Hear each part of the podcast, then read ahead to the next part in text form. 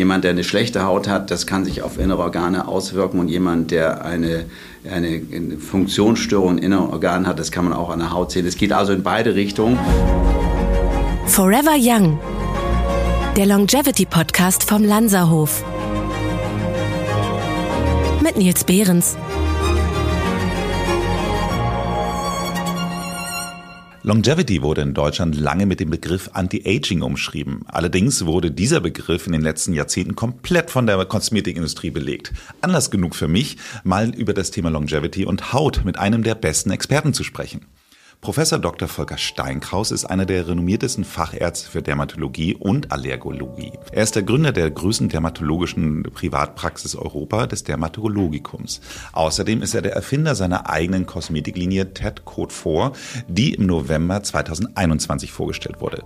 Darüber hinaus ist er ein Mensch, den ich seitdem ich ihn kenne, keine äußerlichen Alterungserscheinungen hat. Und ich kenne ihn schon seit zwölf Jahren. Mal sehen, ob er uns heute an seinem Geheimnis seiner ewigen Jugend teilhaben lässt. Herzlich willkommen, Professor Dr. Volker Steinkraus. Vielen Dank für die Einladung, Nils. Lieber Volker, du bist ja schon, äh, man kann ja sagen, Stammgast eigentlich hier in diesem, diesem Format. Ist es das vierte Mal oder fünfte Mal, glaube ich sogar schon, ne, dass du da ich bist? Ich weiß es gar nicht. Vier oder fünf kommt aber gut hin. War auf jeden Fall immer gut. Deswegen Grund genug, äh, dass du wieder da bist und freue mich sehr, dass du ja heute äh, dir die Zeit nimmst weil äh, wir wollen ja über das Thema Longevity und Haut sprechen. Und ähm, ich habe tatsächlich mal, ich denke mir, wenn ich hier schon mit so einem renommierten Professor zusammensitze, ich habe tatsächlich mir eine Struktur überlegt und äh, würde das jetzt gerne mal gut. mit dir. Ja, Struktur ist gut, oder? Struktur ich finde auch, Struktur gut. ist gut. Ähm, und dann komme ich mal zu verschiedenen Segmenten, die ich mir überlegt habe. Gerne. So, Segment Nummer eins ist die Haut als Spiegel der Seele und der inneren Organe. Und ähm, da heißt es ja immer so, dass ha die Haut eigentlich die, der Spiegel der Seele ist. Und mich würde mal interessieren, das ist zwar äh, vielleicht nicht so evidenzbasiert und wissenschaftlich vielleicht als erste Frage für einen Professor, aber nichtsdestotrotz, was denkst du darüber? Ja, das ist natürlich ein bisschen abgegriffen und plakativ, äh, das Ganze, aber es stimmt. Die Haut ist der Spiegel der Seele. Man kann tatsächlich an einer guten Haut, die vital ist, die den richtigen Teint hat, die ähm, ja, rein ist und äh, die ein gutes Kolorit hat, kann man wirklich ablesen, ob es jemand gut geht. Mhm. Also insofern gibt es schon diese äh, Wahrheit, dass die Haut den Zustand der inneren Organe und das Glücksgefühl, was ein Mensch hat, wie er sich gerade fühlt, in irgendeiner Form ähm, reflektiert. Okay, spannend. Und wie sieht's dann, äh, dann wird's ein bisschen wissenschaftlicher in der Verbindung mit der inneren Organen dann aus? Also wie kann man die inneren Organe und die, die Gesundheit der inneren Organe und die Haut sehen? Und ja. Also das ist praktisch eine Fortsetzung dieses äh, Spruchs, die Haut ist der Spiegel der Seele. Ähm, Seele und innere Organe hängen natürlich auch zusammen. Ich glaube, dass es äh, kein Organ ist, was man isoliert betrachten kann in unserem Organismus. Alles hängt irgendwie äh, zusammen. Äh, und man kann natürlich auf den Zustand der inneren Organe ein wenig schließen, wenn man sich die Haut anguckt und umgekehrt auch. Also Haut und innere Organe gibt es eine Achse, die in beide Richtungen läuft. Jemand, der eine schlechte Haut hat, das kann sich auf innere Organe auswirken und jemand, der eine eine Funktionsstörung in inneren Organen hat, das kann man auch an der Haut sehen. Es geht also in beide Richtungen und nicht nur zu den inneren Organen äh, unserer großen Körperhöhlen, sondern auch zum Gehirn. Es gibt auch eine ganz, ganz äh, sozusagen äh, wichtige äh, Hirn-Haut-Achse. Das ist natürlich ein bisschen auch eben, was wir schon sagten, Haut ist der Spiegel der Seele. Äh, also es hängt alles irgendwie zusammen und die Haut ist in, gewisser Weise auch ein Gradmesser, ein Funktionsmesser, äh, an dem sich vieles ablesen lässt. Nicht alles, jemand kann auch eine exzellente Haut haben, es kann ihm trotzdem schlecht gehen von inneren Organen, aber in der Regel hängt das in irgendeiner Form zusammen. Und wenn man ein geschultes Auge hat, dann sieht man das auch. Ja, das finde ich äh, ganz interessant, weil äh, zum Beispiel hatte mir mal eine Kollegin erzählt, dass sie äh, unter massivem Eisenmangel schon sehr lange äh, leidet und so. Und dann dachte ich so, ja, also wenn ich mir so vorstellen würde, wie sieht jemand aus, der Eisenmangel hat, dann würde ich sagen, dann passt mein, meine Vorstellung von dieser Person genau mit der Kollegin dann überein. Also ja, wir sehen das häufig bei jungen Frauen, bei anorektischen jungen Frauen, die wahnsinnig wenig essen und äh, äh, sich auch unausgeglichen ernähren. Äh, da gibt es schon viele Symptome an der Haut. Es fängt an mit, mit dünneren Haaren, mhm. ähm, Haarausfall, mit ähm, kleinen Furchenbildungen auf den Fingernägeln. Äh, mit auch einem anderen Hautkolorit, eine andere Hautfarbe, genauso wie es man beim starken Raucher sieht. Also wenn ich, äh, wenn jemand zur Tür reinkommt, kann ich mit ziemlicher Sicherheit sagen, ob es ein Raucher ist oder nicht. Oder ob er mal geraucht hat. Oh ja, es kommt darauf an, in welcher Form. Wenn jemand 30 Jahre, 30 Schachteln Zigaretten, äh, zwei, drei Zigarettenschachteln pro Tag äh, geraucht hat, dann sieht man das natürlich sofort. Also diesen Heavy Smoker erkennst du äh, auf große Entfernung. Wenn jemand zwei, drei Genusszigaretten pro Tag raucht, das sieht man nicht. Ja, also das ist die Menge, macht es da auch. Die Menge ist das Gift. Äh, weil ähm, Zigaretten, um mal bei dem Beispiel zu bleiben, der, der Haut so ein aschfahlgraues Kolorit geben. Ja, die Leute haben am Ende eine andere Hautfarbe, sie haben eine andere Porigkeit, die Grobporigkeit wird erhöht äh, und es ist natürlich ein massiver Abbau von Kollagen, der durch äh, ähm, Nikotin bzw. die Kondensate erfolgt. Äh, also Rauchen ist äh, extrem schädlich für das Bindegewebe. Das wird einfach ähm, schwach, weil Enzyme, die ähm, das Bindegewebe zerdauen oder abbauen, die äh, werden durch Zigarettenrauchen gefördert. Das sind die sogenannten Kollagenase, das Enzyme, die Proteine abbauen. In dem Fall ist das Kollagen, das Protein, das abgebaut wird. Also Ernährung, Genussgifte ähm, machen ähm, Symptome an der Haut. Auch wer viel trinkt, der hat ein anderes, äh, sozusagen andere Festigkeit des Bindegewebes. Wer jeden Tag eine Flasche Wein trinkt, das siehst du irgendwann, die haben so ein leicht aufgedunsenes Gesicht, die sehen so ein bisschen pastös aus. Ja, ist, man kann das also gut erkennen. Ähm, aber wie gesagt, der, derjenige, der abends ein Gläschen Wein trinkt oder seine Zigarette pro Tag auch nach dem Essen, da sieht man es natürlich nicht unbedingt. Aber wer wirklich Missbrauch mit diesen Genussgiften betreibt, da ähm, sozusagen liegt die Quittung äh, äh auf der Haut. Wir haben ja unsere allererste Folge über das Thema Rosacea mal aufgenommen und nichtsdestotrotz fällt mir nur in dem Zusammenhang ein, gab es da nicht auch eine Verbindung aus, äh, sag ich mal, zu viel Rotwein und äh, Rosacea bilden? Ja, das wird immer wieder so gesagt, wer eine Rosacea hat, der sollte keinen Alkohol trinken. Das ist natürlich Blödsinn. Ich, meine Meinung, ich bin ja nun sehr tief drin im Thema Rosacea äh, und bin der Meinung, dass auch ein Rosacea-Patient gerne mal ein Glas Wein trinken kann. Ich sehe das nicht ganz so streng. Aber wer viel trinkt, der kriegt eine Weitstellung von Äderchen in der Haut. Und wenn die Äderchen in der Haut weit gestellt sind, fließt da mehr Blut durch. Und wenn mehr Blut durchfließt, ist die Haut natürlich rot. Und das ist ja ein Hauptsymptom der Rosatie, die Hautröte. Und das, was die meisten Menschen auch am meisten stört, ist die sozusagen, gerade war das ja in der Mitte des Gesichts, die rote Nase stört mhm. eben. Und äh, das wird ohne Frage durch Alkohol oder durch sozusagen Weitstellung von Gefäßen äh, gefördert. Ich kenne das noch so aus den, meiner Kindheit mit den Asterix-Comics. Äh, da war immer der Betrunkene, hatte immer eine rote Nase. Rote Nase, ja, ja. Das, das ist, äh, ist ein Klischee, was sich hartnäckig hält. Definitiv, definitiv. Aber ich finde es ganz interessant, was du über das Rauchen erzählst. Unsere gemeinsame Bekannte, die Alex von Rehling, die erzählt immer so gerne, dass sie wirklich in der Zeit, als dann es cool war, in ihrer Teenagerzeit, als alle anfingen zu rauchen, hat ihre Mutter ihr mal gesagt, äh, Rauchen äh, macht alt und hässlich. Und das war für sie Argument genug, äh, nicht zu rauchen. Hatte die Mutter recht. Insofern, vielleicht sollten wir aufhören auf diese. Hässlich nicht unbedingt, aber alt zumindest. Es fördert die Hautalterung, ohne jede Frage. Also da wissen wir, gibt es inzwischen wirklich super. Vielleicht sollten die das mal auf die, äh, die Zigarettenschachteln schreiben. Weißt du, ja, nicht immer diese offenen ja, Lungen ja, und, und keine Ahnung was, sondern einfach auf die Karte schreiben, man, diese Konsum glaub, dieser Zigarette macht alt und hässlich. Ich glaube sogar, dass ich, ich das irgendwo schon mal gesehen habe. Ich glaube, da gibt es irgendwie eine, das variiert ja auch, die ganzen Darstellungen auf den Zigarettenschachteln. Ich glaube, ich habe es schon mal irgendwo gesehen. Ich da wir beide Nichtraucher sind, äh, reden wir hier auch ein bisschen wie die Blinden ja, ja. von der Farbe. Sollten wir dieses äh, Thema vielleicht mal verlassen und äh, gehen mal zu meinem Segment Nummer zwei. Stress und Hautgesundheit. So. Ich glaube, dass Dauerstress grundsätzlich schlecht ist. Äh, da, das gilt ja nicht nur für die Haut. Aber gilt es überhaupt für die Haut? Das ist ja die Frage. Auf jeden Fall. Also Stress und Haut ist ein ganz wichtiges Thema. Ähm, wer viel Stress hat, wer wenig schläft, wer schlecht schläft, Schlaf ist ja sowieso im, im sozusagen Kontext Longevity ein ganz, ganz wichtiger Punkt.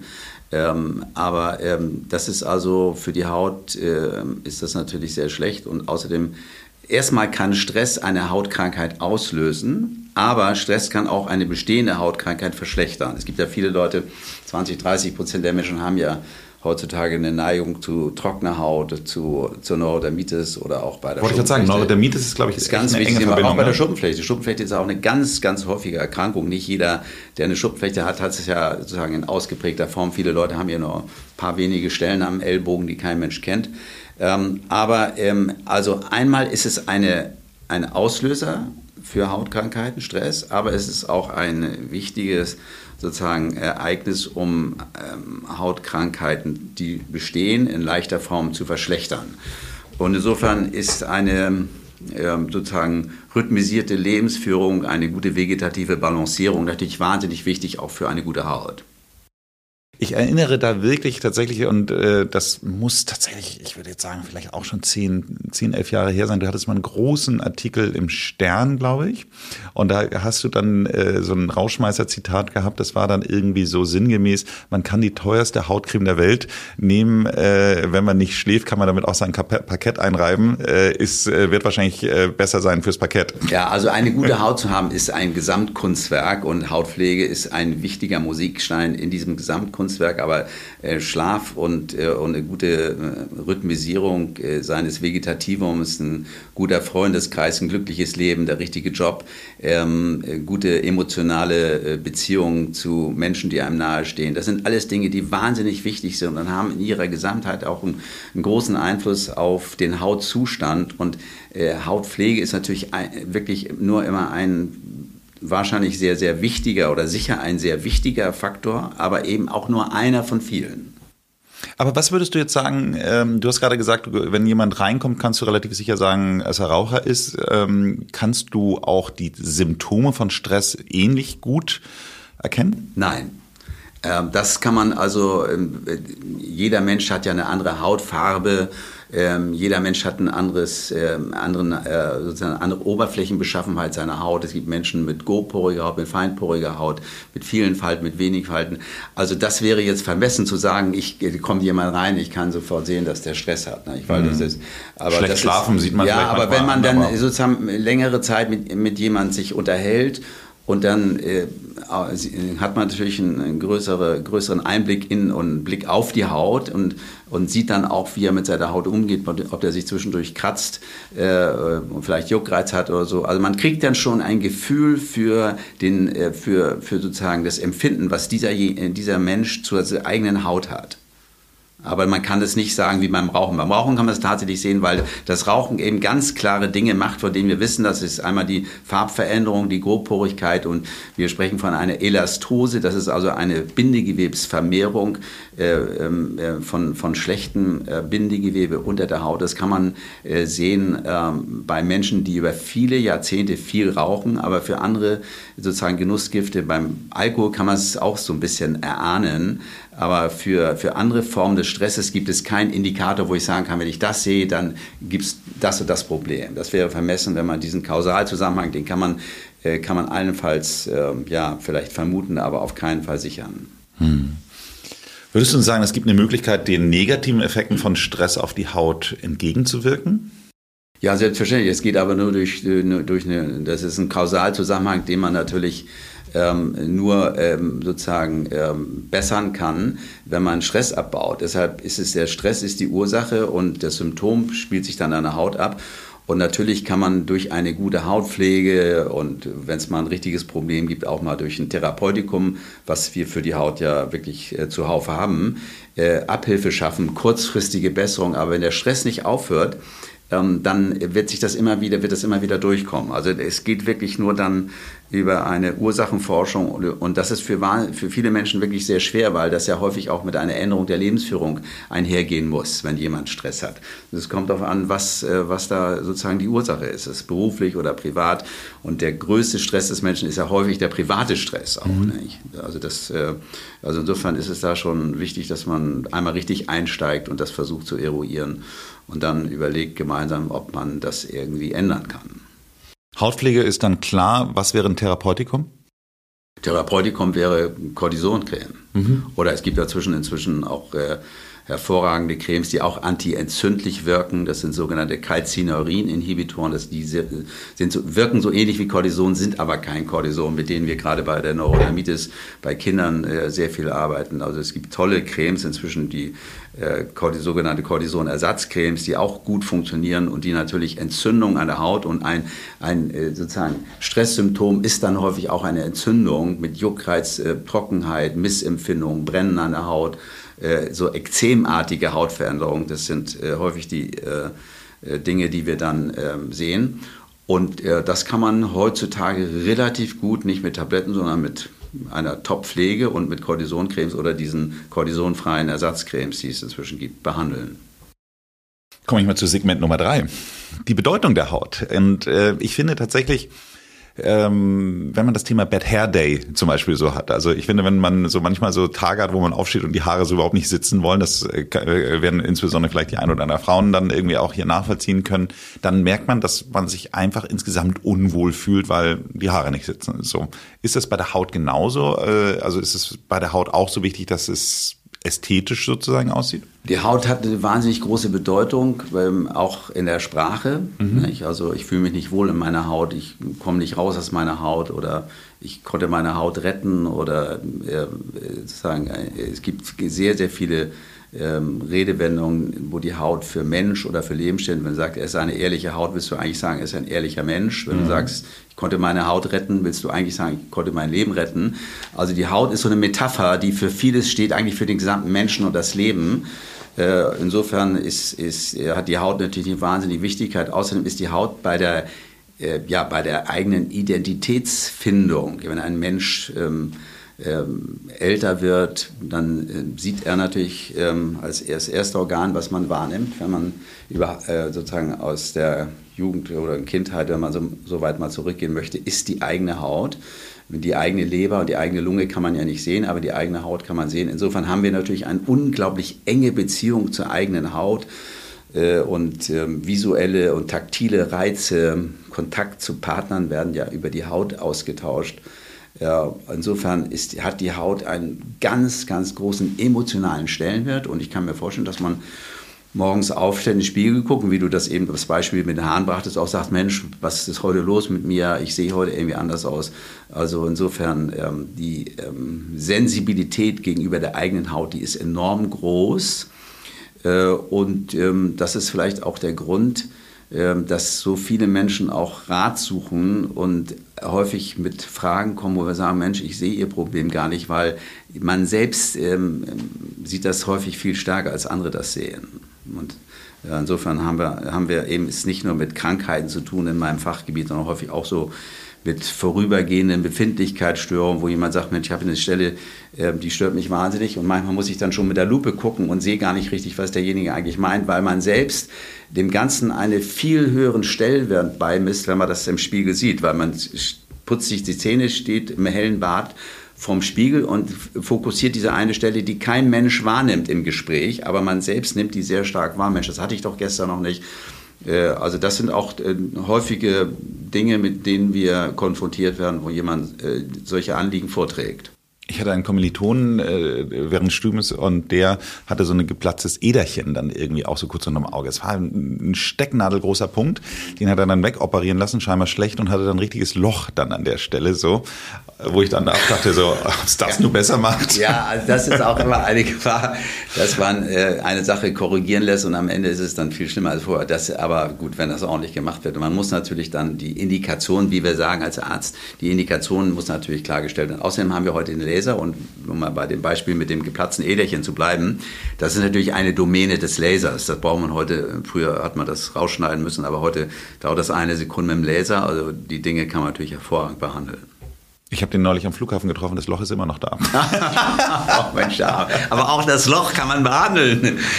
okay, vielleicht hört er ja zu. Ich äh, werde ihn mal darauf ansprechen. Ja, das kann man wunderbar behandeln. Aber ich finde es auch tatsächlich, ich denke jetzt auch gerade drüber nach, weil ich gerade das Thema Bad Hair Day so sage und äh, ich erinnere das auch noch so aus meiner, meiner Pubertätzeit. Also wenn dann gerade der, der riesenige Pickel an der falschen Stelle dann irgendwie gerade gewachsen ist und die wichtigste Party des Jahres ansteht, das äh, ist für Selbstbewusstsein das nicht gut. wahnsinnig und das hat irgendwie jeder, aber auch dafür gibt es einen Trick. Ja, da gibt es also ein schönes äh, Zinkpuder, mit bisschen Erythromycin, was man eigentlich in der Handtasche haben soll. Das äh, schreibe ich vielen Leuten auch auf. Und das kann man wunderbar, denn jeder Mensch kriegt wirklich mal diesen blöden Pickel, der zur Unzeit kommt mhm. äh, und äh, wo man die Uhr nachstellen kann. Das nervt ohne Ende. Ähm, also da ähm, gibt es aber ein paar Tricks. Zinkpulver. Zum Beispiel, Zink, weil Zink trocknet aus, also viele schmieren da einfach Salben rauf, das macht es häufig noch schlimmer, weil die, Bakterien, die da ja immer, immer auch irgendwie drin sind, die fühlen sich natürlich wohl mit Salbe und Creme und Feuchtigkeit, sondern die müssen weggetrocknet werden. Also mein Konzept ist, äh, diesen blöden Pickel dann äh, rasch einzutrocknen mit einer austrocknenden Zinklösung, wo ein bisschen äh, Erythromycin, das ist ein sehr gut verträgliches, ähm, harmloses Hautantibiotikum, was da aber wirklich einen guten Dienst tut dort. Und wenn man und da, keine bleibenden Schäden hinterlässt. Nein, 0,0, nein. Okay. Aber da macht man, wie gesagt, ein bisschen Zinkpuder drauf und dann ist das meist schnell weg. Das klingt so ein bisschen wie, äh, kennst du das so, wenn in China oder in Russland äh, irgendwelche wichtigen Paraden stattfinden, da haben die doch auch so Natriumchloridbomber dann erstmal losgeschickt, aber die wollten nicht kommen. so, okay, nehmen wir okay. das, äh, ich, ich glaube, wir nehmen das nächste Thema. Segment Nummer vier habe ich einfach mal das Thema Hautalterung. Natürlich, weil äh, Longevity geht ja einfach darum, auch ähm, lange gesund und fit zu bleiben und idealerweise auch so auszusehen. Und ähm, deswegen komme ich mal zu der ersten Frage, wie altert die Haut eigentlich im Laufe der Zeit? Also äh, woran liegt's? Also die, es gibt zwei völlig unterschiedliche Formen von Hautalterung. Es einmal Hautalterung. Es gibt einmal die chronologische Hautalterung. Also du alterst am Po genauso wie an der Stirn oder, oder an der Nasenspitze. Das die ich alter nicht am Po. Die chronologische Hautalterung. An jeder Hautzelle alterst du sozusagen im Gleichschritt. Und aufgepfropft auf die chronologische Hautalterung gibt es die Fotoalterung oder die exogene Hautalterung. Das heißt dort, wo auch UV-Licht einwirkt. Mhm. Ja. Ähm, und diese beiden Alterungen muss man auseinanderhalten. Also wenn wir über Hautalterung sprechen, nehmen wir an über das Gesicht, über die Handrücken, dann sprechen wir im Prinzip über die chronologische Alterung und on top auf dieser chronologischen Alterung oder endogenen Hautalterung kann man sagen, gibt es dann die exogene oder Fotoalterung der Haut. Äh, und das sind äh, zwei unterschiedlich ablaufende Mechanismen. Im Wesentlichen geht es äh, darum, dass alle Organfunktionen ein, mit der Zeit ein bisschen schwächer werden. Und das führt dazu, dass eben alle Strukturen, das ganze Gerüst ein bisschen dünner wird und abnimmt, das Kollagen wird abgebaut, die elastischen Fasern werden weniger, die Rückstellkräfte werden nicht mehr, sind nicht mehr so stark ausgeprägt. Also wenn du zum Beispiel die Haut am Handrücken abhebst, Mhm. Dann, dann das loslässt, äh, die Haut, dann geht sie ja zurück in ihre Ausgangslage. Und das wird natürlich, und diese Rückstellkräfte sind wichtig, um das biologische Alter der Haut ähm, festzulegen. Ähm, dann ähm, geht es um die Hautfarbe, um ist meinetwegen die Oberfläche homogen, ein Farbton, äh, oder wird die äh, Oberfläche durch verschiedene Farbtöne, durch braune Flecken, durch sogenannte Altersflecken charakterisiert. Ähm, das ist ein wichtiger Punkt. Dann kommt es dadurch, dass die Hautärmel dünner wird, dazu, dass so kleine Gefäße dann durchscheinen. Das ist auch ein wichtiger Punkt für Hautalterung. Und dann ähm, wird ähm, der ganze Kontext, dass wir die Haut weniger Wasser binden kann, ähm, äh, sodass wir dann eine dünnere Oberhaut haben mit weniger Wasserbindung, mit weniger Kollagen und Elastin, mit äh, brüchigen Gefäßen, die schnell ein bisschen auch verletzt werden und einbluten ähm, bei, äh, wenn man mal irgendwie gegen ähm, Tisch haut oder so ein kleine, wir sprechen von Bagatelltraum, eine kleine Bewegung ähm, kann dazu führen, eine unachtsame Bewegung, dass es dann eben, wie gesagt, zu Einblutung kommt. Und so sieht man eben wirklich sehr eindrucksvolle Zeichen der Hautalterung, äh, über denen eigentlich steht, dass die Haut insgesamt dünner wird. Man spricht von einer Atrophie, jedes Organ atrophiert mhm. äh, mit, äh, im Laufe des Lebens. Aber an der Haut sieht man das halt. Und die Frage, die sich aufdrängt, ist das eigentlich synchron? Gehen ähm, sozusagen altern alle Organe synchron oder ähm, gibt es da auch Unterschiede? Und ich ähm, kann es nicht genau sagen. Ähm, vermute aber, dass es Menschen gibt, die ähm, deutlich älter aussehen, als sie von inneren Organen eigentlich sind und umgekehrt. Und dass es Leute gibt, die deutlich jünger aussehen und wo die äh, inneren Organe schon, schon äh, älter sind. Ähm, man kann auch unterschiedliche Dimensionen des Hautalters ähm, ähm, definieren. Also erstmal gibt es natürlich ein chronologisches Alter. Wie alt ist man laut Kalender? Dann gibt es ein optisches Alter. Wie alt schätzt man einen Menschen? Mhm. Ja, Und dann gibt es ein biologisches Alter, das sind die eben schon erwähnten zum Beispiel Rückstellkräfte, wie, wie sozusagen jung ist eine Zelle und wie leistungskräftig ist eine Zelle, denn wir sind ja sozusagen ein Konstrukt von Zellen und Geweben in unserem Organismus. Und dann last und dies gibt es natürlich noch ein gefühltes Alter. Wir können auch uralt sein, aber sich wie 35 oder 40 fühlen und gut drauf sein. Und diese vier Dimensionen, kalendarisch, optisch, biologisch und gefühlt, die muss man eigentlich ein bisschen immer in Beziehung setzen. Und mein, meine Wunschvorstellung ist, dass nebenan jemand ist, ist, ist 40. Ja, äh, vom Kalender her, dann wäre es natürlich toll, wenn der optisch ähm, sagt, ich bin, sehe wie 35 aus, wird nicht wie 40 geschätzt, sondern wie 35 aus. Äh, biologisch bin ich vielleicht nicht mit 35, bin ich vielleicht wie 30. Also ich, mein Ziel sollte aus meiner Sicht immer sein, dass man biologisch mindestens 10 Jahre jünger ist als kalendarisch. Ja. Ja. Oder spielen das mit einem 50-Jährigen durch, kalendarisch 50, optisch 45, biologisch 40, gefühlt 35. Das wäre mhm. doch super. Ja, mhm. das, also ähm, wenn man das hinkriegt durch eine Lebensführung, durch, durch ähm, alle Konzepte von Longevity, die man durchspielt, ja, das, sind ja, das ist ja ein hochinteressantes äh, Konzept. Ernährung, Sport, äh, Schlaf, ähm, Emotional Balance ist ja ganz viele Punkte, die da reinspielen. Und das ist für jedes Organ gleich. Also das ist, da gibt es kein Organ, was sich da rauskoppeln kann. Mhm. Und das ist, läuft synchron ab. Aber ich glaube, dass es äh, ein, schon ein paar äh, sozusagen Organe gibt, die vorpreschen oder ein bisschen hinterher sind. Also jemand kann jünger aussehen, als er tatsächlich vom Organismus her ist oder umgekehrt. Und äh, ich persönlich finde, wir sind ja so in einer Zeit, wo man jeder Falte äh, und jeder äh, Altersstruktur auf der Haut, die sich dort zeigt, äh, nachläuft. Ich finde, das ist eigentlich nicht richtig. Ich bin eigentlich ein Gegner davon. Ich habe nichts dagegen, wenn man da hier und da so ein bisschen Feintuning macht. Das finde ich auch okay. Aber generell ist, ähm, gibt es so einen schönen Zehn-Punkte-Plan, How to Look Better, den ich mal aufgestellt habe. Und da ist eben der wichtigste Punkt, dass man eigentlich akzeptieren muss, dass man im besten Fall hat man 100 Jahre. Ja. ja. ja. also das ist eben, der Mensch hat aufgrund seiner genetischen Ausstellung 100 Jahre. Der, die Maus hat vier Jahre, der Elefant hat 60 und die Schildgröße 150 und wir liegen irgendwo in der Mitte mit 100 Jahren, was ja schon nicht schlecht ist. Das muss man irgendwo mal akzeptieren und Ziel sollte es eigentlich sein, dass wir die 100 Jahre, die wir leben, auch 100 Jahre gesund sind. Also genau. ich finde, sensationell wäre es, wenn doch, wenn man mit 100 einschläft, weil die Zellen nicht mehr können. Dann ja. ist es jetzt is over, ja. Äh, und äh, das, das Problem unserer, unseres Zeitalters ist ja, dass wir immer älter werden, aber die letzten 10, 20 Jahre einfach nicht mehr gesund sind, dann nicht mehr um, uns richtig um uns selbst kümmern können und so weiter.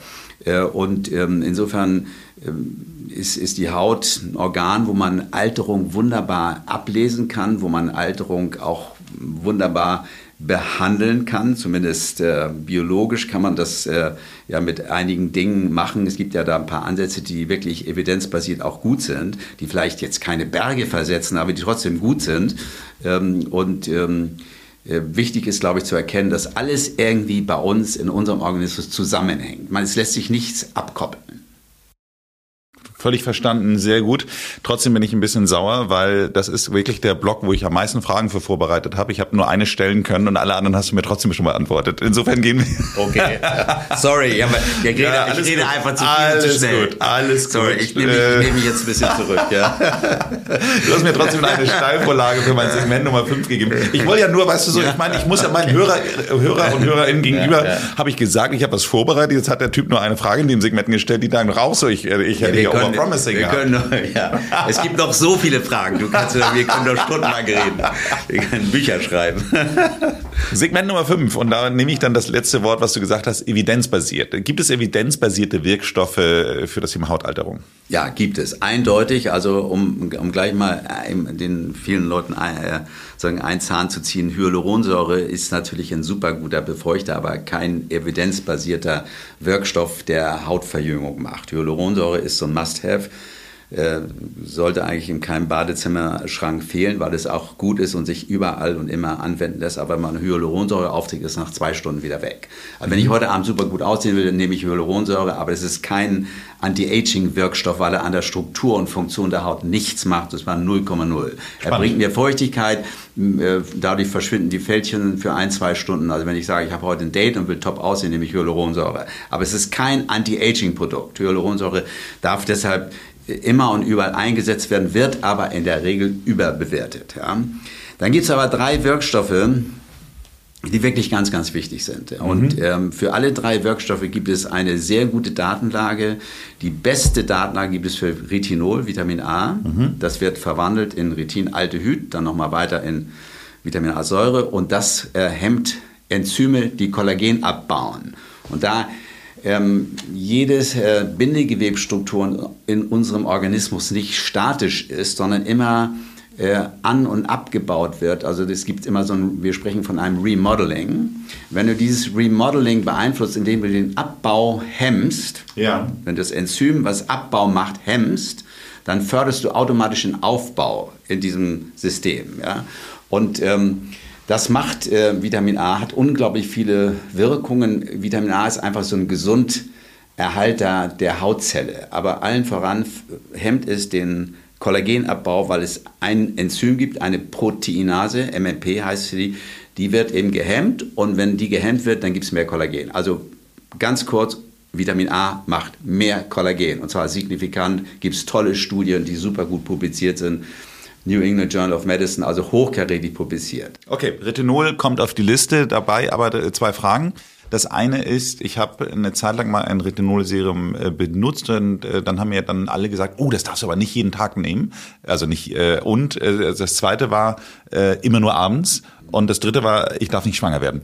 Ja, also alle Fragen kann man klar beantworten. Erstens darfst du schwanger werden, weil Retinol laut europäischer Kosmetikverordnung nur bis 0,3 Prozent angewendet werden darf. Und diese 0,3 Prozent sind völlig unbedenklich, was Schwangerschaft betrifft. Okay. Völlig, ja. Also das ist, das ist raus. Das, man darf Vitamin A nicht intern einnehmen, wenn man schwanger ist oder schwanger werden will. Äh, das ist bekannt und das ist auch wichtig, weil Organanlagen dann äh, nicht richtig äh, sozusagen ablaufen. Aber die äußerliche Anwendung von Retinol hat keinen Einfluss auf den Retinolgehalt im Blut. Okay. Sondern nur, nur sozusagen in der zu Haut, aber nicht im Blut. Zu richtig, zu, ja, mit 0,3 Prozent zu niedrig. Tagsüber? Äh, ähm, Retinol nimmt man grundsätzlich abends, kann man sich auch leicht merken, A wie abends, weil Retinol selbst lichtempfindlich ist. Ja. Ja, deshalb nimmt man es abends und nicht morgens. Das, das ist der einzige Transferleistung war nicht ganz einfach. Vitamin A wie abends. Ja, das ist doch eine gute Eselsbrücke. Äh, ja, also gesagt, aber, dafür muss man wissen, dass Vitamin A. Und dass man äh, Vitamin A nicht jeden Tag nimmt, ist natürlich auch Blödsinn. Man kann Vitamin A super gut jeden Tag nehmen. Man muss es nur langsam einschleichen. Also ich sage mal drei Wochen jeden dritten Abend, dann drei Wochen jeden zweiten Abend und dann gerne auch äh, jeden Abend, wenn man es verträgt. Also Vitamin A ist ein Gesunderhalter der Haut, der äh, unglaublich äh, äh, viel positive Wirkung an der Haut hat. Und eine der wichtigsten in diesem Kontext, über den wir heute sprechen, ist natürlich äh, die Hemmung des Abbaus von Kollagen und dadurch wird die Haut eben, wirkt sie äh, jünger und kleine Fältchen verschwinden. Man darf das, aber auch das nicht überbewerten. Man kann keine große Falte wegcremen. Ja, also haben, das ist ja auch ein Blödsinn. Dann müssen wir auch mal umdenken ein bisschen. Also es ist natürlich äh, Schwachsinn zu sagen, dass äh, man ein altes Gesicht jung cremen kann. Aber man kann durch eine Top-Hautpflege die Hautalterung verlangsamen. Ich finde, das kann man auch als Wissenschaftler stehen lassen aber man kann ein altes Gesicht nicht umcremen. Aber Retinol ist also ganz wichtig. Dann kommt Vitamin C. Bisschen komplizierter, aber Vitamin C selbst sehr schnell oxidiert und wenn ein Stoff an Vitamin C oxidiert, dann wirkt es nicht mehr. Das heißt, es muss frisch hergestellt werden. Mhm. Ähm, es muss den richtigen pH-Wert haben beim Auftragen. Also es ist technologisch in der Herstellung nicht ganz unkompliziert. Und Vitamin C hat zwei Wirkungen. Einmal ähm, stabilisiert Vitamin C Kollagen. Sehr gut. Äh, und ähm, das Problem ist, dass ähm, mit der Ernährung eben häufig nicht genügend Vitamin C in der Haut ankommt. Es gibt diese wunderbare Metapher von der letzten Wiese, wenn der Fluss über die Ufer tritt, äh, bewässert er alle Felder und Wiesen und Weiden links und rechts der Ufer mit Wasser, aber eine Wiese ist eben die letzte, die noch Wasser kriegt. Und so ist es auch im Ernährungssystem des Menschen. Ähm, die Haut ist am Ernährungssystem des Menschen die letzte Wiese. Wenn du jetzt was isst, wir kriegen erstmal alle Organe was davon ab. Als erstes die Leber, wird das verteilt. Und ganz zum Schluss, wenn alle schon was haben, kriegt vielleicht die Haut auch noch ein bisschen was ab. Das heißt, die, eine Top-Hautpflege ist eine super Ernährung von innen und eine super Pflege von außen. Die Haut muss raus aus der Peripherie, die Haut muss in so eine Sandwich-Position. So, Vitamin C macht stabileres Kollagen, weil wir, um Kollagen herstellen zu können, brauchen wir Vitamin C, weil ganz bestimmte Aminosäuren, das ist jetzt zu, zu Detail äh, verliebt. Ganz bestimmte Aminosäuren, das sind Prolin und Lysin, die können nur eingebaut werden, wenn Vitamin C da ist. Und wenn du jetzt kein Vitamin C zu dir nehmen würdest, mit, weder mit der Ernährung äh, oder mit der Ernährung nicht, dann würdest du nach vier Wochen Symptome kriegen. Ich mache eine Schiffszwieback-Diät. Genau. Dann kriegst du nach, nach vier, vier Wochen ohne, ohne Vitamin C kriegst du erste, erste Symptome. Ne? Skorbut so, und was dazu gehört. Skorbut, ja. dann kriegst du kleine Einblutungen. Ich will nicht sagen, dass dir gleich die Zähne rausfallen, aber dann leidet der Bindegewebsapparat. So, das ist die erste Wirkung von Vitamin C. Die zweite Wirkung von Vitamin C ist, dass Vitamin C eben die wichtigste Antioxidanz in unserem Körper, in unserer Haut ist. Ja? Und eine Antioxidanz ist dazu da, um schädliche Sauerstoffradikale, die immer und überall in einer sauerstoffreichen Welt entstehen, zu inaktivieren. Ja, und wir haben einen ganzen Pool von Antioxidantien. Vitamin C ist ein ganz, ganz wichtiger Player in diesem Pool der Antioxidantien. So, und die dritte Substanz neben Vitamin A und Vitamin C ist das. Entschuldigung, darf ich da ja, einmal ganz kurz gerne. einhaken? Weil ich finde das ganz interessant, was du sagtest, äh, es darf nicht oxidieren. Äh, wir haben ja schon mal über deine, deine Pflege da gesprochen und du hast ja da so ein, so ein das, das finde ich ja wiederum technisch irgendwie ganz lustig, weil hat wahrscheinlich mein, mein altes Ingenieursgehen dann wieder angesprochen, aber du hast da ja wirklich so dein Vitaminserum, was so kleine Kügelchen hat. Das heißt, man muss dann ja erstmal die kleinen Kügelchen in der Hand dann haben, dann werden die so ein bisschen mit dem Serum verbunden und dann äh, aufgeschäumt und dann trägt man sie auf. Ist das der Grund, warum du ja, sagst? Ja, das ist der Grund, weil man kann. Äh, ist also kein, kein Marketing-Gag, sondern. Nein, es ist kein Marketing, es geht anders nicht. Also man kann Vitamin C in der Lösung oder in irgendeiner Salbe, hält sich nicht. Das hat man tausendfach versucht. Man muss das Vitamin C herstellen und wir haben dazu ein sogenanntes Lyophilisat. Lyophil heißt Lösung liebend. Und ein Lyophilisat ist eine kleine trockene Kugel, die kannst du auch zwei Jahre in den Küchenschrank stellen, die hält sich, weil da keine Feuchtigkeit drin ist. Mhm. Dadurch, wenn die Feuchtigkeit mit einer Vakuumtechnologie komplett äh, so entzogen wurde, ent, äh, Max, ähm, sozusagen kannst du so ein Produkt auf Dauer auch haltbar machen. Also es ist ein, eine Kugel, wo 0,0 Feuchtigkeit drin ist und dann ähm, sozusagen besprüht man diese Kugel mit einer Flüssigkeit und dann zerfällt sie in wenigen Sekunden vor den Augen und dann äh, kannst du es auf die Handteller verteilen und trägst es auf und hast dann praktisch dein Vitamin C frisch hergestellt in der Sekunde, wo, wo du es nimmst. Und da du es morgens nimmst, ist es wie so ein Glas frisch ausgepresster Orangensaft für die Haut. Am Morgen, wenn du aus der Dusche kommst. Das ist so mein, mein Start in den Tag. Aber ich finde es so lustig, oder aber eigentlich, eigentlich mal ganz ehrlich gesagt gar nicht lustig, aber ähm, sagen wir mal überraschend, wenn du mal so guckst, wie häufig es sowas gibt, wo man eigentlich genau weiß, dass es nicht funktioniert. Weil es gibt ja Hautcremes, die angeben, sie sind mit Vitamin C versetzt. Die gibt es. Und wenn man dann einfach weiß, dass sie nicht funktionieren, ist das ja eigentlich eine Frechheit. Ich weiß nicht, sagte das hier, weil ich es gerade hier so drauf gucke, bei mir, äh, ich nehme ja dieses äh, NMN, um eben halt meinen NAD-Spiegel, also die, den, den Energiespiegel sozusagen meinen Zellen dann eben halt weiter zu pushen. So, und da in Amerika ist momentan total en vogue, einfach NAD-Tabletten zu verkaufen, die die Leute dann für viel Geld kaufen und schlucken.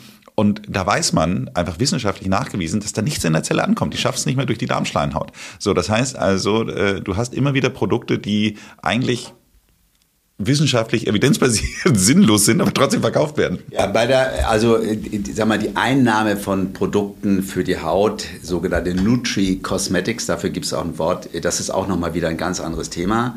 Äh, ich beschäftige mich ja primär mit den Dingen, die funktionieren, wenn man sie auf die Haut aufträgt. Aber mhm. das ist auch ein interessantes Thema, was du gerade ansprichst, dieses NMN. Ähm, aber wie gesagt, ähm, man, es gibt diese schöne Faustregel, alles was klein und fettlöslich ist, geht gut in die Haut, alles was groß und wasserlöslich ist, geht schlecht in die Haut. Und Vitamin A und Vitamin E zum Beispiel sind kleine fettlösliche Moleküle, die sind lipophil, sagen wir dazu, die gehen super gut in die Haut. Bei Vitamin C ist zwar klein, aber nicht Fett, sondern wasserlöslich. Dadurch ist es ein bisschen schwieriger, deshalb muss man die Konzentration erhöhen und der, der pH-Wert äh, von äh, Vitamin C ist ganz wichtig, äh, damit das sozusagen, damit ist ja eine Säure, ähm, äh, und äh, diese Vitamin C-Säure, die Ascorbin, also milde Säure, die muss eben, darf nicht protonisiert sein, deshalb muss der pH-Wert niedrig sein. Alles zu komplex für, unseren, äh, für unser Gespräch heute. Aber auch Vitamin C kann man wunderbar so verarbeiten, dass es haltbar ist, dass es ähm, sozusagen aktiv ist und dass es die richtige Konzentration hat. Und, ähm, du hattest dann, noch einen dritten Punkt. Dann, ja, dann gibt also das, das Retinol haben wir abgehakt macht mehr Kollagen. Vitamin C, wichtige Antioxidanz, stabilisiert Kollagen, macht besseres, stabileres Kollagen. Du kannst auch ohne Vitamin C Kollagen machen, ist aber nicht stabil. Mhm. Ja? Und ähm, man äh, sozusagen, äh, wenn man kein Vitamin C von außen auftritt, dann funktioniert die Haut ja auch. Wir reden jetzt über Dinge, was kann ich machen, um es zu optimieren. Klar. Und diese ganzen, die gerade das Dünnerwerden der Haut mit dem Alter, wo wir sprachen vorhin über die kleinen Einblutungen bei Bagatelltrauben, so, das sind Dinge, die, äh, die sich sehr gut mit Vitamin C lokal aufgetragen behandeln lassen. So, und dann gibt es einen dritten Wirkstoff, und da kommen wir dann zu deinem eben hier mit deiner Tüte, hast du schon gewunken, dein NMN. Das ist natürlich ein ganz interessanter Wirkstoff und diese, äh, du nimmst das ein, aber das, auch das kann man lokal anwenden. Aber äh, da geht es im Prinzip um äh, das NAD, um das Nikotinsäureamid. Äh, und die, die Nikotinsäureamid äh, ist Niacin oder Niacinamid. Äh, das ist, äh, wurde früher mal als Vitamin D, B3 bezeichnet, ist aber kein Vitamin, weil Vitamine sind Stoffe, die wir selbst nicht herstellen können. Und hat man äh, bemerkt, dass wir das doch selber herstellen können, wenn wir eine ganz bestimmte Aminosäure zu uns nehmen, das Tryptophan. Wenn wir Tryptophan essen, die Aminosäure, die ist zum Beispiel in Hülsenfrüchten drin, dann kann unser Körper aus diesem Tryptophan Niacin oder Niacinamid machen. Und das ist eben ein wichtiger Baustein für dieses NAD. Und NAD ist ein Trägersystem für Elektronen. Also man muss sich das so vorstellen, äh, dass äh, alle Player in unserem Stoffwechsel, ja, die ganzen Moleküle und Verbindungen, die tauschen ja Energie aus. Und diese Energie wird ausgetauscht mit Hilfe von Elektronen. Und wenn du, nehme an, du brauchst jetzt ein Elektron mhm. und ich habe ein überschüssiges Elektron, was ich nicht brauche, dann könnte ich es dir ja geben. Mhm. So, jetzt äh, kann ich das Elektron aber nicht, nicht durch den Raum schmeißen, sage hier, Nils, fang mal mein Elektron auf, sondern ich brauche dafür ein Trägersystem. Das war früher, als wir noch alle die gleichen Nokia-Handys hatten und man keinen Saft mehr hatte, konnte man sich mal kurz den Akku leihen. Das geht ja heute auch nicht mehr. Ist, so kannst du es vergleichen. Also wir brauchen ein Trägersystem. Also ich brauche jetzt hier irgendeine Untertasse hier, ähm, die, auf die ich mein Elektron lege und gebe dir das Elektron auf dieser Untertasse. Und diese Untertasse, dieses Trägersystem ist NAD. Mhm. Und ein Baustein von NAD ist Nikotinsäureamid oder Niacinamid. Mhm. Äh, und das ist eben, hat sich heute gezeigt, ein ganz wichtiger Baustein, weil da läuft ähm, unglaublich viele wichtige Vorgänge in unserem Körper laufen über NAD, über das Nikotinsäuramid. Und das ist, äh, am Ende geht es um Energie, um Stärkung des Immunsystems und es geht um DNA-Reparatur. Es gibt eine ganz tolle Studie, aus dem New England Journal of Medicine 2015 von Chen et al., australische Studie. Der hat gezeigt, dass man an, glaube 400 Patienten waren das, die Leute, die das einnehmen, die kriegen signifikant weniger weißen Hautkrebs. Eine sensationelle Beobachtung. Ja, signifikant weniger weißen Hautkrebs durch die Einnahme, zweimal 500 Milligramm. Nun reden wir hier nicht über die Einnahme, sondern über die lokale Anwendung. Aber auch da gibt's tolle Studien, die sehr gut publiziert wurden, die zeigen können, dass das Immunsystem der Haut durch Niacinamid oder Nikotinsäuramid, da gibt es unterschiedliche Namen, alles dasselbe, ähm, eben gestärkt wird. Außerdem äh, wird die Barriere der Haut verbessert. Ist die Barriere der Haut ist ja äh, eine Schicht, die verhindert, dass äh, schädigende Dinge eindringen oder dass wertvolle Dinge uns äh, nach außen verloren gehen. Und diese Barriere, die basiert aus einer Mischung aus Fett und Wasser. Die Fette sind verschiedene äh, Lipide, Ceramide, freie Fettsäuren, Cholesterol und so weiter und so fort. Die Ceramide sind die wichtigsten.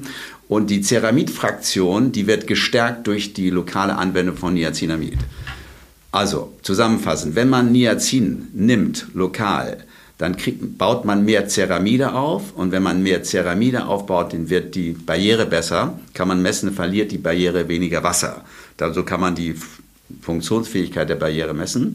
Dann macht es die Poren ein bisschen kleiner, weil es den Teigfluss verbessert. Es verbessert äh, die, die Pigmentierung in der Haut.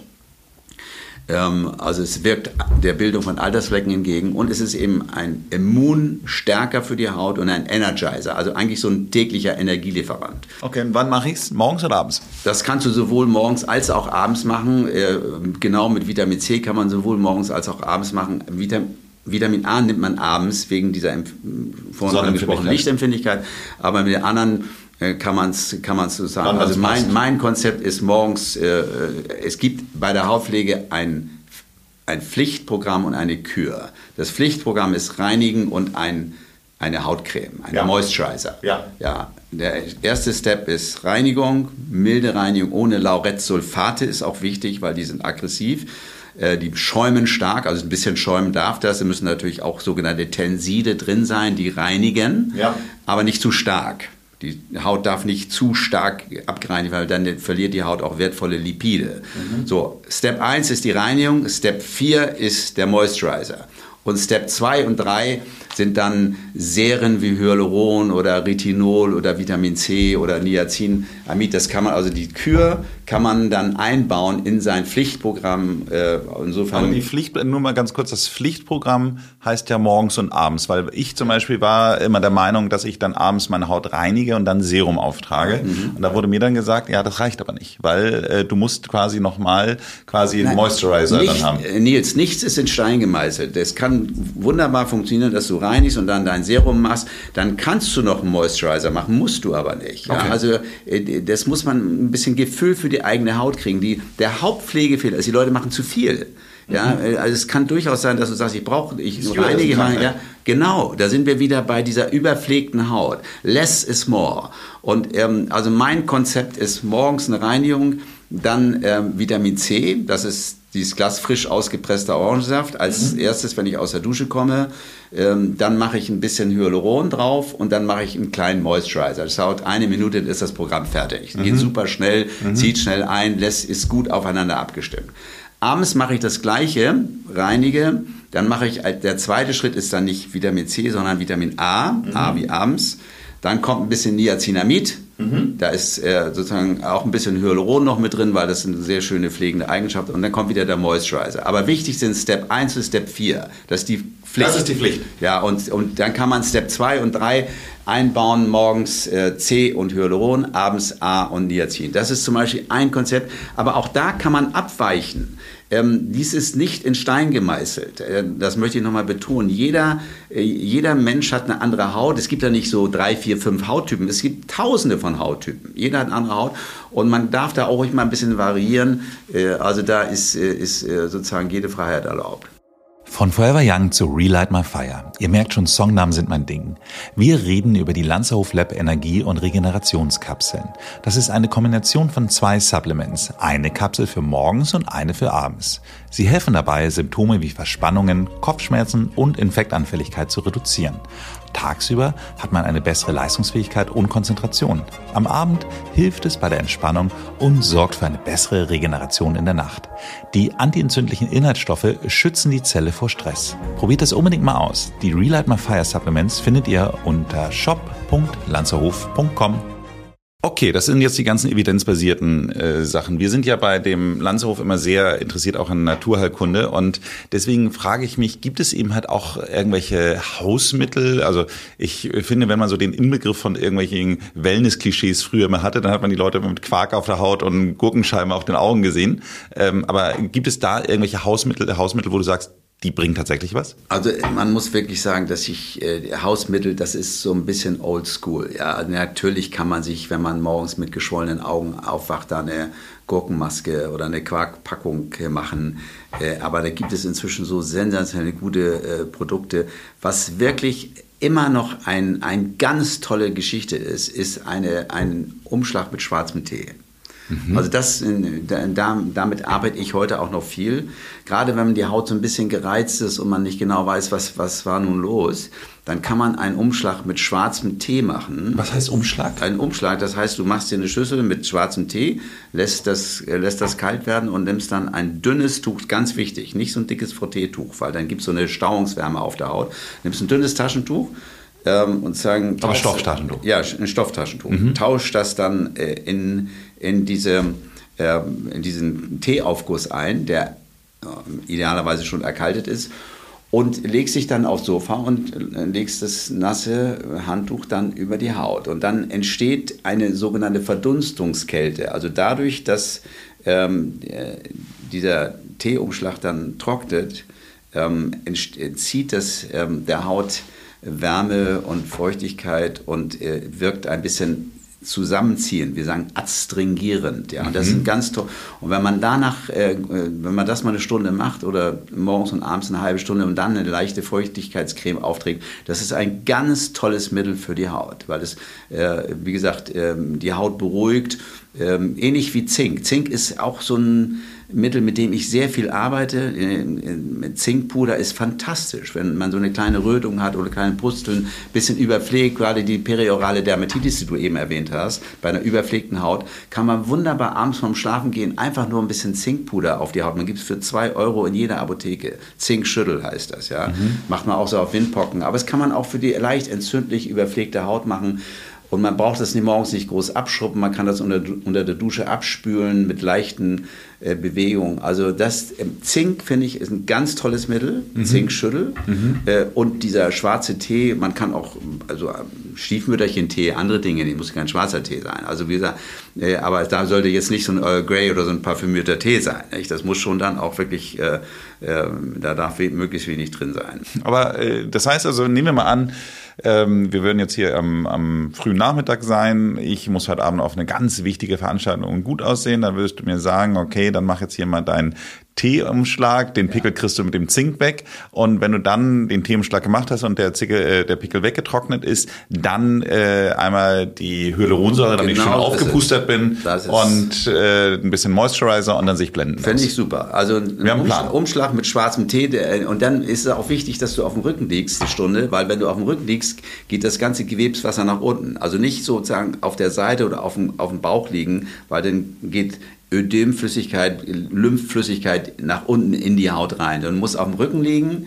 So also ein bisschen, das hat auch was Meditatives, so ein mhm. bisschen autogenes Training oder Meditieren. Du liegst auf dem Rücken äh, und ähm, machst da eine Übung und hast dann diesen Umschlag, bleibst eine Stunde liegen, wirkt sensationell. Nimmst dann diesen Umschlag runter und machst dann Hyaluronsäure und dann eine bisschen, bisschen Feuchtigkeit, eine Feuchtigkeitscreme.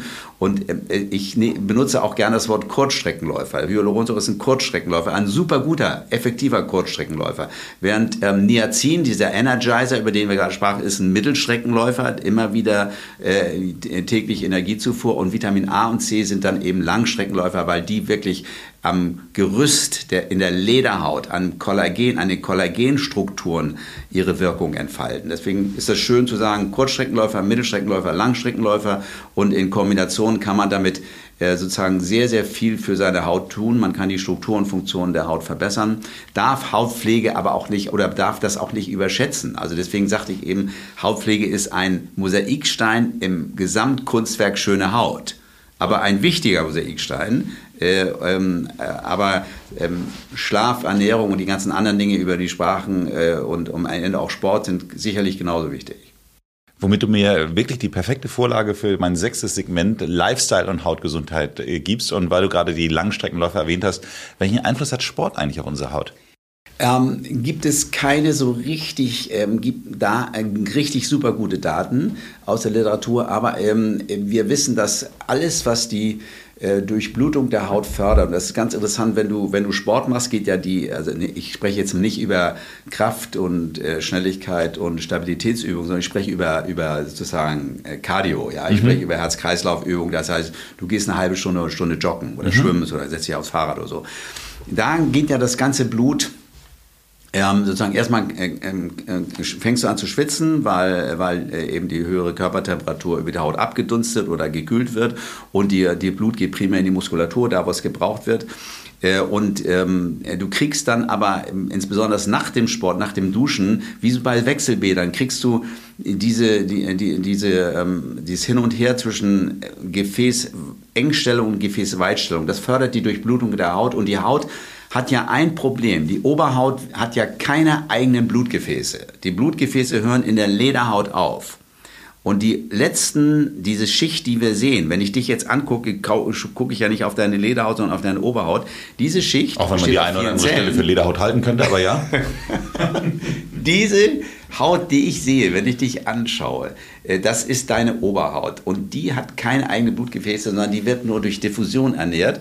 Und die ähm, äh, sozusagen bildet das ab, was die Lederhaut macht. Mhm. Ja, und und ähm, da jede Zelle unseres Körpers ja ernährt wird durch den Antransport von Nährstoffen über das Blutkreis, äh, über den Blutkreislauf und auch ähm, sozusagen dann über wieder den Abtransport über den Blutkreislauf oder die Lymphe, ist eben eine eine gute Zirkulation in jedem Organ wichtig, damit die Ernährung gut funktioniert. Ähm, und äh, die Hauternährung ist schwer, weil, wie gesagt, die Oberhaut keine eigenen Blutgefäße hat. Und durch Sport kann man das Ganze aktivieren. Äh, genauso wie zum Beispiel durch einen Saunabesuch. Im Saunabesuch kriegst du sozusagen, wenn du in der Sauna bist, hast du eine Weitstellung, wird, ähm, durch die Wärme hast du eine Weitstellung von, von, von äh, deinen Blutgefäßen. Und wenn du dann unter den Schla kalten Schlauch gehst, kriegst du eine, äh, eine Verengung, eine Vasokonstriktion heißt das. Und ähm, nach diesem kalten Schlauchguss, wenn du dich dann im Bademantel da auf die Liege legst und eine halbe Stunde pennst, dann macht das Gefäßsystem ja wieder ganz langsam auf. Du kriegst dann eine reflektorische Weitstellung von und das ist irrsinnig gut für die Hautdurchblutung, äh, für die Durchblutung aller Organe, weil du das Ganze einmal äh, so komprimierst und wieder dann äh, sozusagen entfaltest.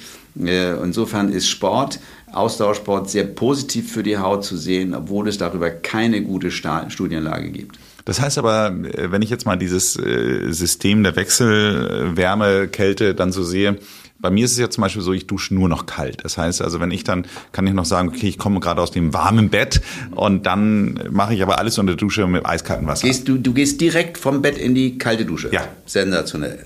Das ist gut ja, für die Haut? Das ist mit Sicherheit, äh, also äh, ob es gut für die Haut ist, kann ich dir nicht sagen. Manchmal mache ich noch Sport zwischendurch. Ja, du musst ja, du musst ja, ich glaube, dass die Hautreinigung nicht so gut unter der eiskalten Dusche funktioniert, weil äh, sozusagen, ähm, aber wenn du dich, wenn ich abends gut gereinigtes Bett lege, brauchst du dich morgens ja nicht abschruppen. Also es kommt so ein bisschen auf den persönlichen Lifestyle an. Ich glaube, dass die Reinigung besser funktioniert mit warmem Wasser. Mhm. Die Seife schauen ja auch anders. Ja, genau, also das sollte schon machen. Aber im Anschluss an das, äh, also ich dusche immer zunächst warm. Aber ich dusche danach auch relativ lange eiskalt, aber wirklich eiskalt. Ja, das, das kann ich Also mindestens nicht. eine Minute, mindestens eine Minute. Ich ähm, habe auch Tage, wo ich drei Minuten länger schaffe. Ich finde das unglaublich gut, diese Wechselbäder. Ich, ich fühle mich danach sensationell, wenn mhm. ich das mhm. gemacht habe. Hm. Okay. Also insofern okay. also. Äh, ist, ist äh, durch, aber wie gesagt, die äh, Sport an der Haut ähm, fördert eben über die Ankurbelung der Zirkulation den ähm, Austausch von äh, Nährstoffen und den Abtransport von Nährstoffen. Und das ist ähm, für jedes Organ als positiv zu bewerten, auch für die Haut. Gibt es gewisse Ernährung, die sich auf die Haut auswirkt? Also gibt es bestimmte Lebensmittel, die besonders gut oder schlecht sind? Ja, die ganze mediterrane Ernährung, die gut für das Herz-Kreislauf-System ist, ist auch gut für die Haut. Also äh, fangen wir mal an, nehmen wir mal ein Beispiel, Tomaten. Mhm. Ja, Tomaten ähm, äh, enthalten ja sehr viele sogenannte sekundäre Pflanzenstoffe oder Blaubeeren. Ich habe mir, hast, nimmst, isst du nicht viel Blaubeeren? Hast du mir das nicht irgendwann mal erzählt, dass du ja, ja. viel Blaubeeren, der, also sagen wir dunkle, dunkle Früchte, die sozusagen, ähm, Blaubeeren sind auch äh, irre gut, weil sie eben viele ähm, ähm, Polyphenole enthalten, viele Antioxidantien ja. und sekundäre Pflanzenstoffe. Also es gibt eine gute Ernährung für die Haut, aber es gibt keine Ernährung, die nur gut für die Haut ist und dafür äh, äh so nicht, nicht gut für Herz-Kreislauf, sondern es gibt eine gute Ernährung für unseren Organismus, weil die Zellen unseres Organismus, unseres Körpers, die sind nicht so verschieden. Mhm. Auch wenn die Herzzelle pumpt und die Leberzelle entgiftet und die Hautzelle abdichtet, die Basisleistung der Zelle, alle Zellen unseres Körpers, egal ob Leber, Herz oder Gehirn oder, oder, oder Haut, die funktionieren nach den gleichen Mechanismen. Mit den also das ist äh, hochinteressant. Ähm, und die Hautzelle ist eine sehr potente Zelle. Man kann auch im Labor Hautzellen umwidmen zu anderen Zellen. Also die Haut ist ein unglaubliches Organ, auch in der Entstehungsgeschichte des Menschen. Ähm, und insofern ähm, äh, ist das, äh, gibt es keine so eine Ernährung, die jetzt speziell nur gut ist für die Haut, sondern die mediterrane Ernährung, das wissen wir heute, ist äh, sensationell für alle Organe, inklusive für die Haut. Sehr gut, sehr gut. Hast du zum Abschluss noch den ultimativen Tipp für unsere Zuhörer und Zuhörerinnen, wie sie ihre Haut jung und gesund halten können? Ähm, es gibt, wie gesagt, nur, nur, nur ein, ein, eine gute Komposition von vielen Dingen. Aber ich glaube, dass ganz, ganz wichtig ist der Schlaf. Mhm. Das ist was Einfaches und wenn immer dieser Schönheitsschlaf ist so wahnsinnig wichtig, weil warum ist das so? Weil im Schlaf äh, lagern wir Wasser ein. Und wenn wir im, im, im Schlaf regenerieren sich alle Organe, insbesondere das Gehirn, ähm, und alle Organe regenerieren sich und ähm, es wird äh, der, der Wasserhaushalt, der Flüssigkeitshaushalt ist ein anderer und wir lagern ein bisschen Wasser ein. Daher kommt auch das Wort Schönheitsschlaf. Also wenn man zwölf Stunden geschlafen hat, sieht man einfach besser aus, als wenn man äh, im Flugzeug äh, einen Langstreckenflug hinter sich hat und, äh, und gar nicht geschlafen hat. Ne? Also das weiß jeder. Also Schlaf ist ganz, ganz wichtig, wird in seiner Bedeutung für alle Organe, glaube ich, unterbewertet, auch für die ganzen neurodegenerativen Erkrankungen ist es, glaube ich, wahnsinnig wichtig, dass man gut schläft. Und das ist natürlich, wenn man älter wird, merkt man das, dann wacht man häufiger auf und äh, schläft dann nicht wieder so gut ein. Also man hat einen Unterscheid ja zwischen Durchschlaf und Einschlafstörung. Ich glaube, diese, wenn man äh, als mal das Glück hat, dann wirklich mal so eine richtig lange zu schlafen, wie junge Menschen, die können ja ewig schlafen, ja, bis mittags, ja, gelingt mir. Ich, wach, ich wach, werde morgens um sechs wach, egal wann ich ins Bett gegangen bin. Ja. Also mhm. Insofern ist es interessant, der Schlafrhythmus verändert sich und wenn man das schafft im Laufe seines Lebens durch Übungen, durch Meditieren, durch diesen äh, ähm, Weglassen von diesem ganzen äh, sozusagen äh, IT-Mist, der einen abends vom Schlafengehen noch immer meistens überfällt. Oder also wenn man es schafft, abends so den, den, die Nachtruhe gut einzuleiten, äh, indem man liest und sich von, äh, von seinem Handy fernhält, indem man äh, sich auf die Lichtquellen achtet, die in einem Schlafzimmer sind, auf die Temperatur. Wenn man den Schlaf optimiert, glaube ich, hat es einen ganz, ganz positiven Einfluss am Ende auch für die Haut. Ich sage vielen Dank für das Gespräch. Vielen Dank.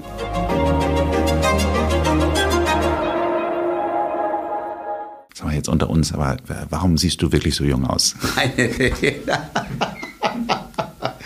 ich sehe nicht jung aus. Bei mir äh, sozusagen sind die Spuren des Älterwerdens deutlich zu erkennen. Wenn euch diese Folge gefallen hat, dann würden wir uns wirklich sehr freuen, wenn ihr uns eine Bewertung bei Apple Podcast oder Spotify hinterlasst. Abonniert diesen Podcast, damit ihr keine Folge verpasst. Ansonsten macht es gut und bleibt jung